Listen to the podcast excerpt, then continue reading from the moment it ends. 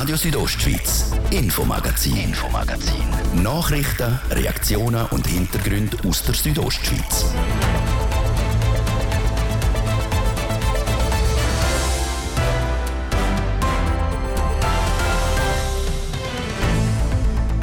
Genug ist genug, es lange. Jetzt ist auch Domadems aktiv in den Kampf gegen den touristischen Ausweichverkehr eingestiegen. Mit Massnahmen, die wirken, beispielsweise Barrikaden. Früher hat es einen hochspezialisierten Fachkräfte gefällt, heute fehlt es an allem. Davon nicht verschont ist auch die familienergänzende Kinderbetreuung. Die Kitas helfen sich darum mit Praktikanten aus. Gar nicht gut findet der SP-Grossrat Tobias Rettich. Die Bündner Regierung bleibt klasse. Der Grossrat aus Unterfatz ist enttäuscht. Und die Unfalltragödie am Berniner Pass am Samstag Nachmittag. Zwei Töfts knallen, zehnmal drei Personen sterben. Was genau passiert ist, ist noch nicht klar. Die Kantonspolizei Graubünden sucht Züge. Das drei von den insgesamt fünf Themen im Infomagazin auf Radio Südostschweiz vom Montag, am 27. Juni. Im Studio ist der Martin de Plazes. Einen guten Abend. Es ist eines der grossen Ärgernisse, um es einmal noch höflich auszudrücken, in den Gemeinden, die entlang der A13 sind. Hubende Autos, viel Lärm und viel Abgas. Das Bild zeichnet sich schon seit einiger Zeit in Graubünden ab. Stau von Langquart zu Zitzers, dann noch bis Domadems, bis über Rezüns, Bonaduz und Rotenbrunnen. Behörden haben bis jetzt nur die Gemeinden Rezüns und Bonaduz erhört und die zwei Orte mit Signalisationen an der Autobahn vom Ausweichverkehr können verschonen. Jetzt ist auch die Gemeinde Domadems eingeschritten. Sie nimmt das Zepter selber in die Hand, hat ein Eignungsprojekt ausgeschafft. Heissen tut's Via Libra. Wir sind auf Domadems und sind dem genauer auf den Grund gegangen. Zara Marti im Gespräch mit dem Emser Gemeindepräsidenten Erich Kohler. Jetzt wird eben der Fokus auf Thomas Dems gelegt. Mit dem Konzept Via Libra, wie Sie es so schön nennen, können Sie mir das vielleicht ein bisschen ausführen? Was ist das genau? Das Konzept Via Libra heißt also, dass die Kantonsstraße frei ist für Blaulichtorganisationen, aber natürlich auch der lokale Verkehr den Bündner darf durchgeleitet werden. Wir müssen aber auch zum Verkehrsaufkommen schauen und wir müssen also den Stauraum, sagen wir, die Autos auf den Autobahnen behalten und äh, das Konzept sieht die Vorparzelle Autobahnausfahrten zu schliessen und an der anderen Autobahnausfahrten die Autobahnen zu lenken. Und jetzt das Ganze mit dem Sperren, ist das so ein bisschen ein demokratischer Prozess, kann man sagen, ist das gewesen? Oder jetzt einfach da der Gemeinderat entschieden, mal die und die Straße wir sperren? Also lokal haben wir in noch keine äh, Straße gesperrt. Wir brauchten aber acht bis zehn Sicherheitsleute, um Quartier vom Ausweichverkehr äh, zu befreien. Die Situation hat stark zugenommen und wir müssen der Gemeinde Domedems die Schritte in den Weg leiten. Darum ist es einfacher, wenn wir ein zweistufiges Kontrollsystem einführen, wenn wir konkret für Domedems anschauen, Südverkehr, hätten wir bei Autobahnausfahrt Chur Süd eine erste Lenkung beim Kreisel äh, vollziehen. Das heißt, äh, der Südverkehr direkt wieder in den Stauraum leiten. Andere Fahrzeuge, die vielleicht einen Nebenweg gefunden haben, würden die beim Kreisel Blankis äh, zurückweisen, sodass auf der Kantonsstraße Zugang für die Organisationen, für die Einwohner und für Passanten frei wäre das mit Sperren und Lenken temporär ist ja nichts Neues, kann man so sagen. Ist jetzt das vielleicht auch ein bisschen Pflästerli-Politik, dass es jetzt vielleicht temporär das Problem beheben kann, aber das Grundproblem ist da noch nicht ganz gelöst, oder wie sehen Sie das? Das Bündner Rheintal hat ein grösseres Problem. Wir haben ein Nadelöhr im Tunnel Isla Bella mit Baustellen, wo wir in Zukunft zu erwarten haben, wird das Nadelöhr noch enger. Wir werden also zunehmenden Verkehr haben, der sich im Straßenraum staut. Und darum ist äh, die Via Libera eine Antwort auf eine Verkehrszunahme, ohne zu grosse Nebenwirkungen auf Dörfer zu haben. Die Leute finden überall ein bisschen Weg. Sogar auf Velostraßen hat es auch Autos gegeben. Denken Sie vielleicht auch, viel ist das Navi da auch ein Problem, dass Das Navi schickt halt die Leute einfach auf die Straßen, die weniger Stau haben. Müssen wir vielleicht das auch einmal angehen? Auf der übergeordneten Ebene haben wir einen Haufen strategische Aufgaben zu machen. Sie ähm, reden das Navigationssystem an, wir reden die Geschwindigkeitsharmonisierungen und die Verkehrsleitzentrale, wo der Gotthardverkehr ins Bündnerland ausweicht, dort gilt der Hebel auch anzusetzen. Mittlerweile ist eher der Gotthard-Ausweichroute vom äh, San Bernardino und auf der strategischen Ebene gilt es also die Aufgaben zu klären und den Verkehr auf die Autobahn zu lenken. Jetzt, wenn Sie die Stauproblematik mal so von außen her anschauen, was ist jetzt Ihr Wunsch? Was würden Sie sagen, hey, so würde ich es jetzt am liebsten haben, wenn es so wäre? Der Wunsch für die Stausituation wäre natürlich, und das müssen wir globaler anschauen, wenn wir uns selber an der Nase nehmen und den ÖV öfters nutzen, dann haben wir schon mal einen Haufen Verkehr eliminiert von der Straße. Wenn der Umstieg gelingt, Ausstieg vom motorisierten Individualverkehr und wir auch beim Astra das Gehör haben, ähm, und das haben wir jetzt auch, wir haben ein Verkehrskonzept gemacht in der Region Imboden, aber ja, damit habe ich jetzt geschildert, eine kurzfristige und eine langfristige Vision vom Gemeindepräsidenten Oberdems. Das Konzept Via Libra werde noch mit allen Beteiligten und verantwortlichen Stellen besprochen.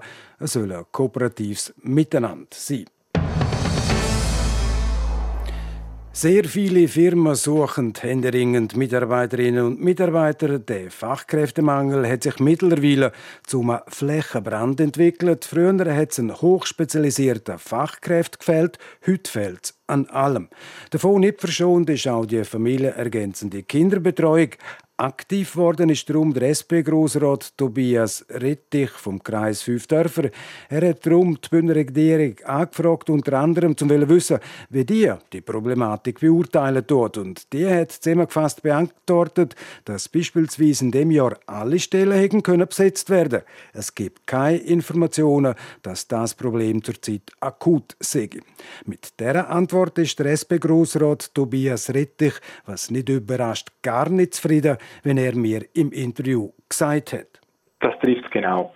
Die Regierung argumentiert wie schon auf die Anfrage zum Fachkräftemangel bei den Lehrpersonen mit dem Argument, dass alle Stellen besetzt werden können. Das ist in meinen Augen ein Trugschluss ein Trugschluss auch schon bei der Lehrperson und jetzt auch bei der Fachleutbetreuung, weil die Stellen zwar besetzt werden können, allerdings oft nicht mit ja, fachlich adäquat ausgebildetem Personal. In vielen Fällen werden beispielsweise Praktikantinnen und Praktikanten eingesetzt und das ist für die Betreuungsqualität nicht das, was wir in Anspruch haben, müssen und dürfen. Das heißt, Kinder, die dort in den Kitas betreut werden, die kriegen nicht die Qualität von der Betreuung, die eigentlich ursprünglich angedenkt war? Fachpersonal macht einen hervorragenden Job. Ich komme selber aus dem Bereich oder unterrichte Leute in dem Bereich und weiß, dass die Leute sehr, sehr gut schaffen.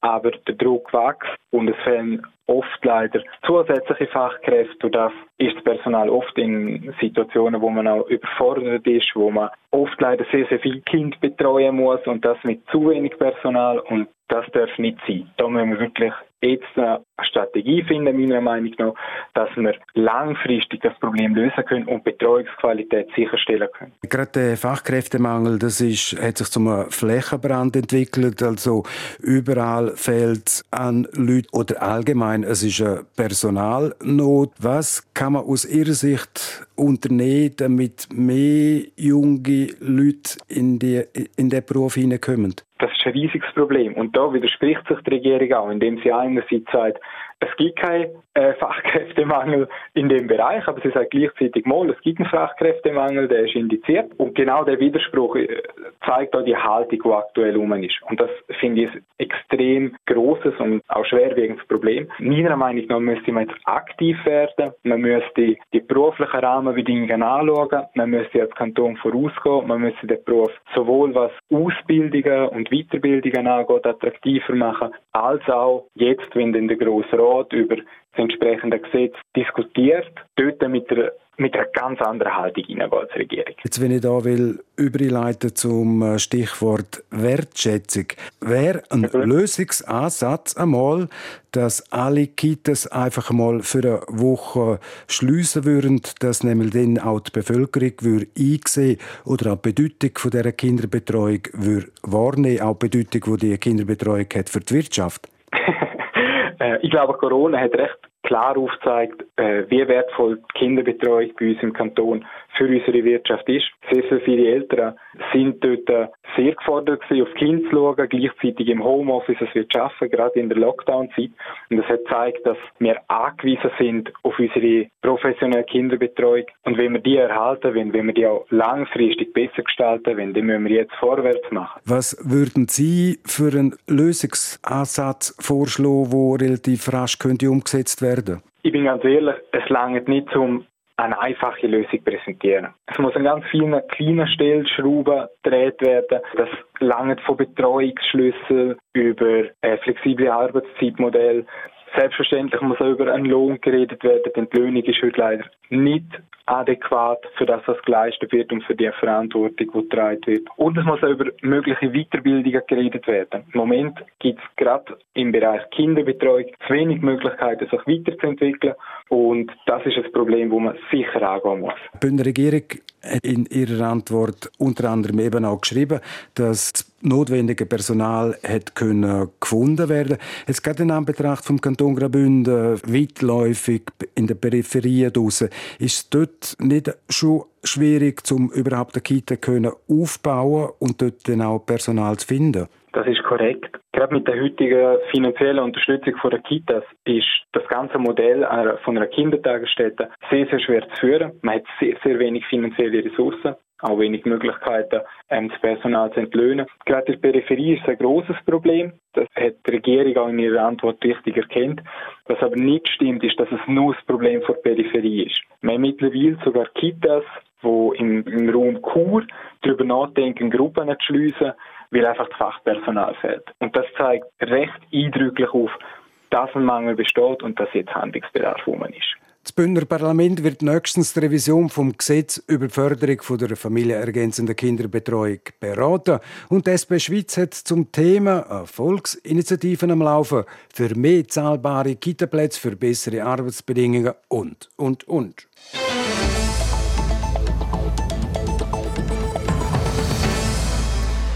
Am letzten Samstag Nachmittag hat es im Berniner Pass einen tragischen Verkehrsunfall gegeben. Drei Personen auf zwei Dörfs sind verstorben.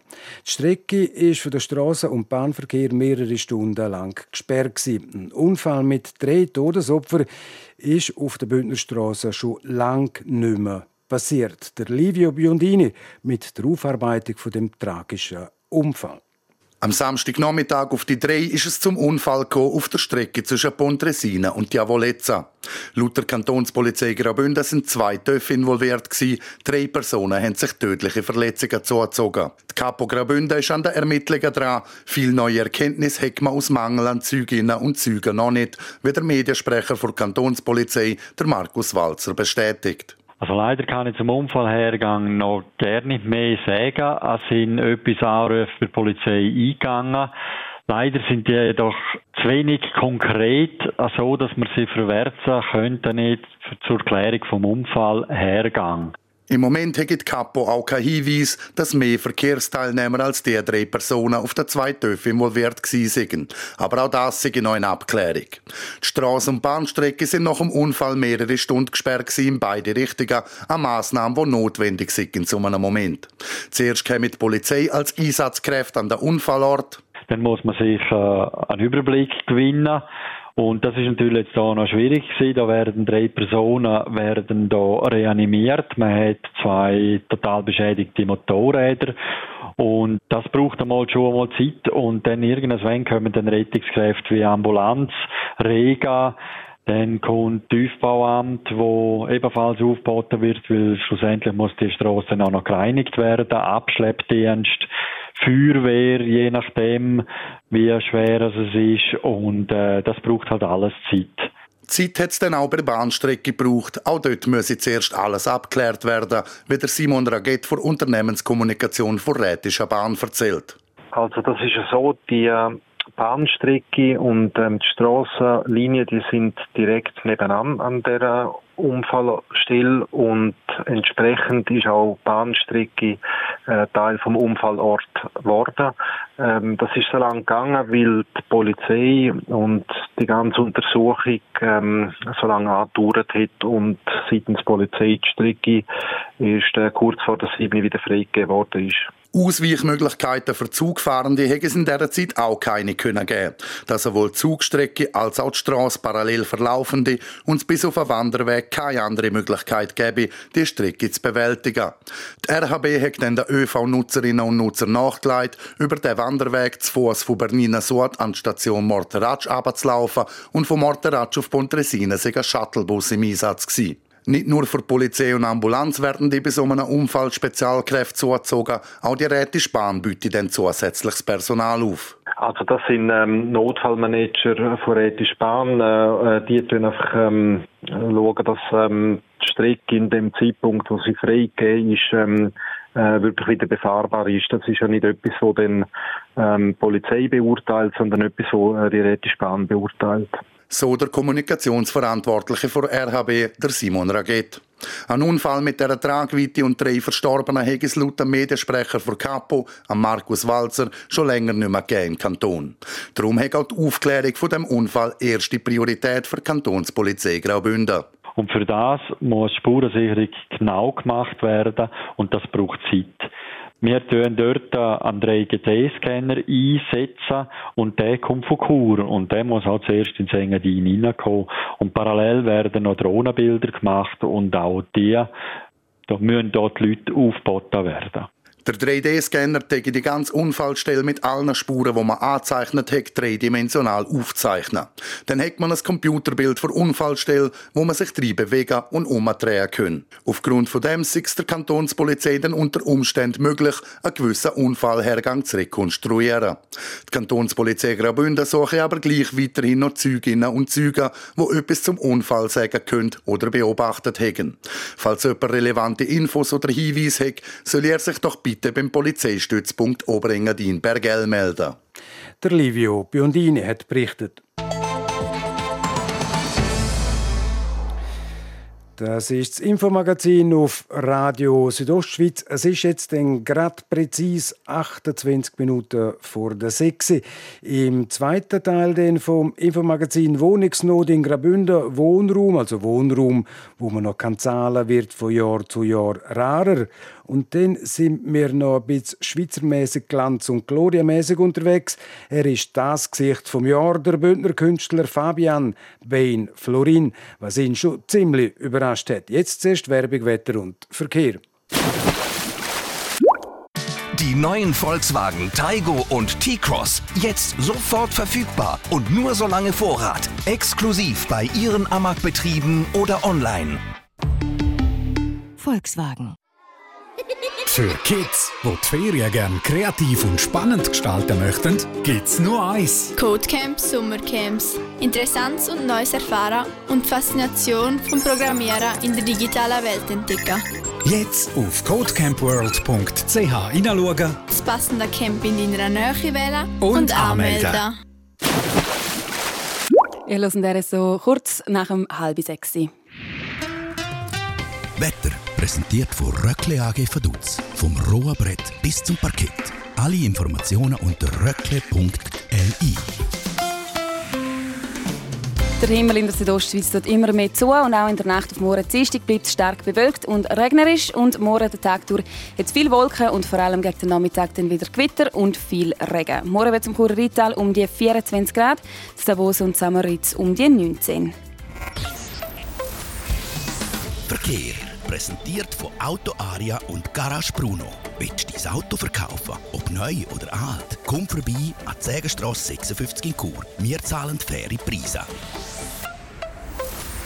In der Stadt Chur auf der Masanserstraße höhere Quaderwiese über den Postplatz und das Weltstörfli Stauz in Richtung Kasernenstraße. Dort haben wir aktuell bis zu 10 Minuten länger. Verkehr. Und jetzt geht es hier weiter mit dem Infomagazin. Ich gebe zurück zu Martin de Platzes. Radio Südostschweiz, Infomagazin, Infomagazin. Nachrichten, Reaktionen und Hintergründe aus der Südostschweiz.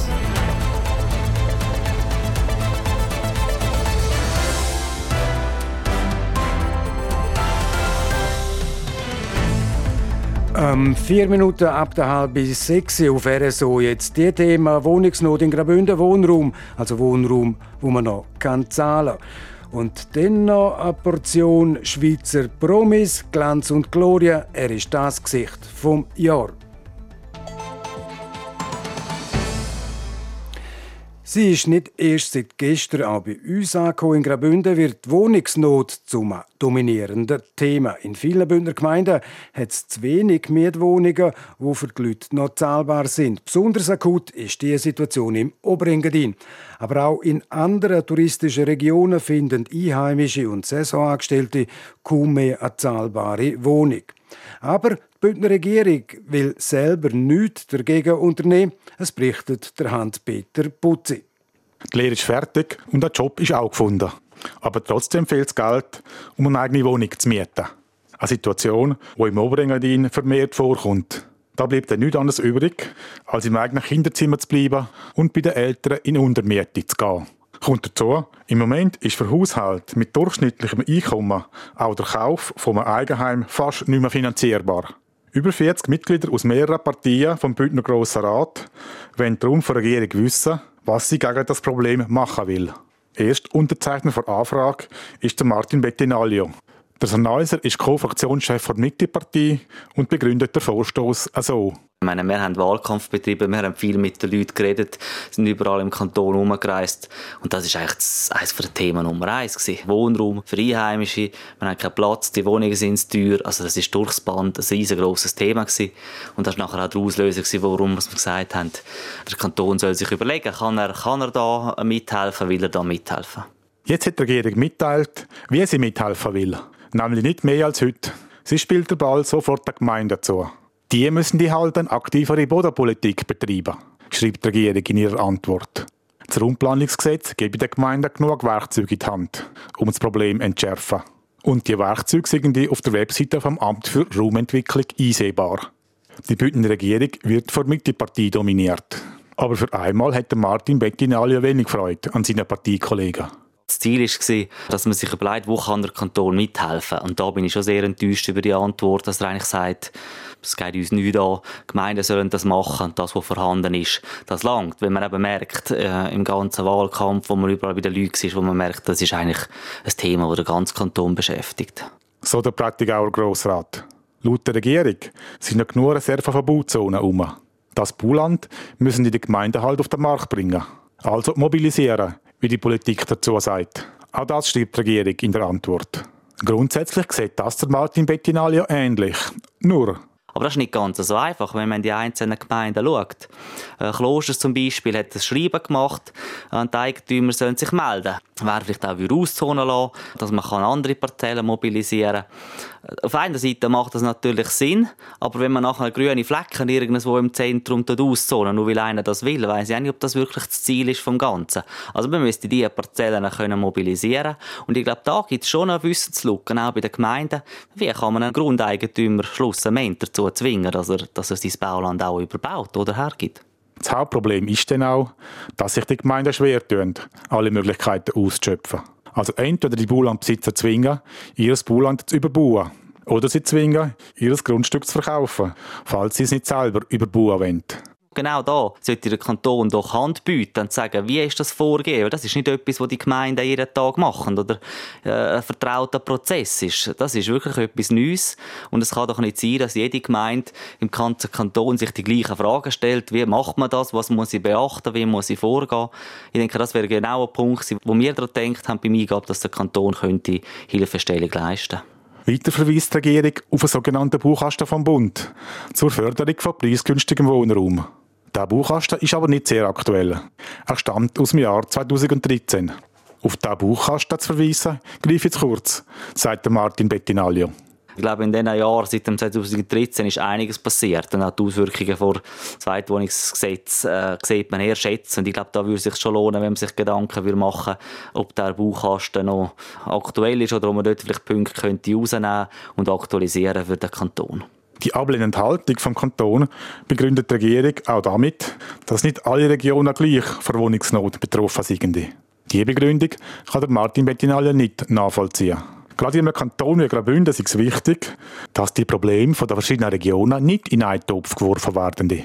Und offen ist, ob im Parlament nach der ablehnenden Antwort der Regierung ein Auftrag lanciert wird. Zum Beispiel ein Vorstoß, wo die Regierung zwingen würde, sich intensiver mit dem Problem der Wohnungsnot in der Gemeinde zu beschäftigen. Nochmal der Martin Bettinaglia von der Mittepartei.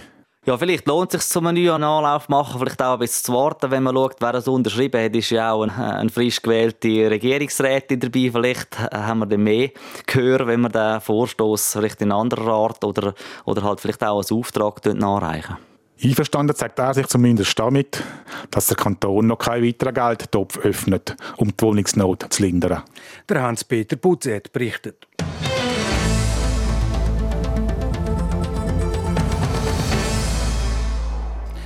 Er hat Bart, schwarze lange Haare, wo er meistens zum Dutt aufgebunden hat und auf den ersten Blick ein ganz normales Gesicht. Und genau Mann ist zum Gesicht vom Jahr 2021 gewählt worden. Wer sich hinter dieser Fassade versteckt, Manuela Meuli berichtet. Der Churer Graffiti-Künstler Fabian Florin, besser bekannt als Bane, hat sich am Samstagabend freuen dürfen. Er ist zum Gesicht vom Jahr gewählt worden. Ein Award, wo vom Format Gesichter und Geschichten oder wie es früher geheißen hat, Glanz und Gloria, vom Schweizer Fernsehen SRF vergeben wird. Der Show sind aber gerade mehrere Awards verteilt worden. Im Ganzen hat es fünf Kategorien mit je drei Nominierten gegeben und zusätzlich der Publikumspreis, eben das Gesicht vom Jahr. Eigentlich nominiert war wäre der Bane in der Kategorie Mutmacher vom Jahr. Dort hat es für ihn aber nicht ganz gelangt. Der Award hat der behinderte Sportler Heinz Frey gekriegt. Die richtige Wahl, wie der Bein findet. Enttäuschung hat es keine gegeben. Also ich habe mir auch natürlich die anderen angeschaut, die nominiert waren und habe auch müssen sagen, es ist so voll stimmig, dass der Heinz Frey gewonnen hat, weil der hat so krasse Sachen geleistet. Also ich bin wirklich tief beeindruckt und habe so wie auch vor dem Event meinen Leuten gesagt, hey, der muss das gewinnen. Sonst würde ich es nicht so stimmig finden. Weil er den Preis in seiner Kategorie nicht gekriegt hat, ist der Bain umso überraschter gewesen, als sein Name beim Publikumspreis zuoberst gestanden ist. Er hat nämlich gemeint, dass der nur unter den Gewinnerinnen und Gewinnern der fünf Kategorien verlost wird. Ja, ich habe null damit gerechnet. Also ich so, bin auch ein bisschen nervös, gewesen, angespannt. Nachher hat der Heinz Frey den Preis gewonnen und dann hat es bei mir so gemacht. Und dann bin ich nicht relaxed gesessen. Und nachher ist irgendwie auf einmal habe ich meinen Namen gehört und alle haben angefangen zu applaudieren. Und dann so, what, was ist jetzt passiert? Und ich kann mich kaum mehr daran erinnern. Nachher ist alles einfach passiert und ich bin einfach, ich bin einfach gerührt. Kriegt hat er den Preis, weil er mit seiner Geschichte die Leute berührt hat. 14 Jahre lang ist der Bey nämlich drogenabhängig und wegen seiner Sucht sogar kriminell gewesen. Heute ist er einer der erfolgreichsten Schweizer Graffiti-Künstler. Ich bin ja nicht wirklich gross, aber das Gesamte, einfach der Weg, den ich gemacht habe, ist einfach extrem groß. Und ja, es ist schön, dass der wertgeschätzt wird. Mit seiner Geschichte inspiriert er aber nicht bewusst Leute. Er mache einfach sein Ding, kämpfe und gänge vorwärts, sagt der Bane und hoffen einfach, dass ich so die Leute inspirieren. Was ich nebenbei noch mache, sind halt Workshops und Suchtpräventionen und dort lege ich hauptsächlich so mein Augenmerk darauf, dass ich aktiv mit den Leuten arbeiten kann und kann etwas bewegen nicht verwunderlich also, dass der Bain als Gesicht vom Jahr darauf verzichtet, sein Gesicht in Zukunft auf die Hauswände zu malen. Er werde weiterhin Menschen sprayen, die ihn inspirieren. Wirklich ums Gesicht geht es beim Gesicht vom Jahr, also nicht viel mehr um den Mensch dahinter. Manuela Meuli hat berichtet. Sport. Ja, und im Sport ist seit heute bis und mit in zwei Wochen Wimbledon wieder der Straßenfeger das prestigeträchtigste Grand Slam Turnier auf dem Heiligen Rasen in Wimbledon wird wieder gespielt. Leider ohne Erfolg für die Schweizerin Elena Inalbon. Die 23-Jährige aus dem Kanton Wallis hat ihr erstes Rundenspiel gegen die US-Amerikanerin Alison Risk in zwei Sätzen verloren. Für die Elena Inalbon ist es ihr Debüt beim Grand Slam Turnier. Im Einsatz sind heute auch die Schweizer Olympiasiegerin Belinda Bencic. Sie spielt gegen die Chinesin Qiang Wang und auch der Stan the Man, der Lausanner Stan Wawrinka, trifft in seinem ersten Rundenspiel auf den Italiener Yannick Sinner. Und der aktuell beste Schweizer in der Weltrangliste der Männer, der Henry Laxonen, spielt heute Abend gegen den Ryan Peniston aus Großbritannien. Und vom Heiligen Rasen in Wimbledon zum begehrtesten Eishockey-Pokal Stanley Cup Trophäe, wo das Jahr die Mannschaft von Colorado Avalanche gewonnen hat. Colorado hat letzte Nacht einen weiteren Sieg gegen Tampa Bay Lightning in der Best of Seven Serie können feiern und damit alles klar gemacht. Colorado beendet die Serie mit 4 zu 2. Die Mannschaft aus Denver Äh, Spengler Cup, ja, das wäre auch toll. Nein, Stanley Cup Sieger 2022. Und im Shooten ist der Schweizer Startrainer Lucien Favre wieder aktiv in der höchsten französischen Liga der Ligue. Äh? Der 64-Jährige ist wieder Trainer bei Nizza. Der Lucien Favre hat den Trainerjob bei Nizza schon von 2016 bis 2018 gehabt. Im Sommer 2018 hat der Lucien Favre dann zu Borussia Dortmund in die Bundesliga gewechselt. Bei Dortmund ist er dann im Dezember 2020 entlassen worden. Seither hat der Roman Pause gemacht bis heute, wo er in Nizza mit dem ersten Training wieder angefangen hat. Sport.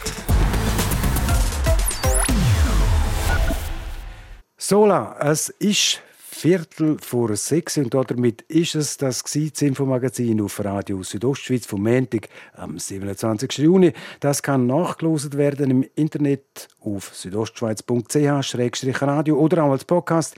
Das nächste Infomagazin gibt es wieder morgen wie gewohnt ab Viertel ab fünf natürlich noch hier auf RSO. Am Mikrofon seid für heute auf Wiederhören der Martin de Plazes. Einen guten Abend, Doc. Radio Südostschweiz, Infomagazin, Infomagazin. Nachrichten, Reaktionen und Hintergründe aus der Südostschweiz.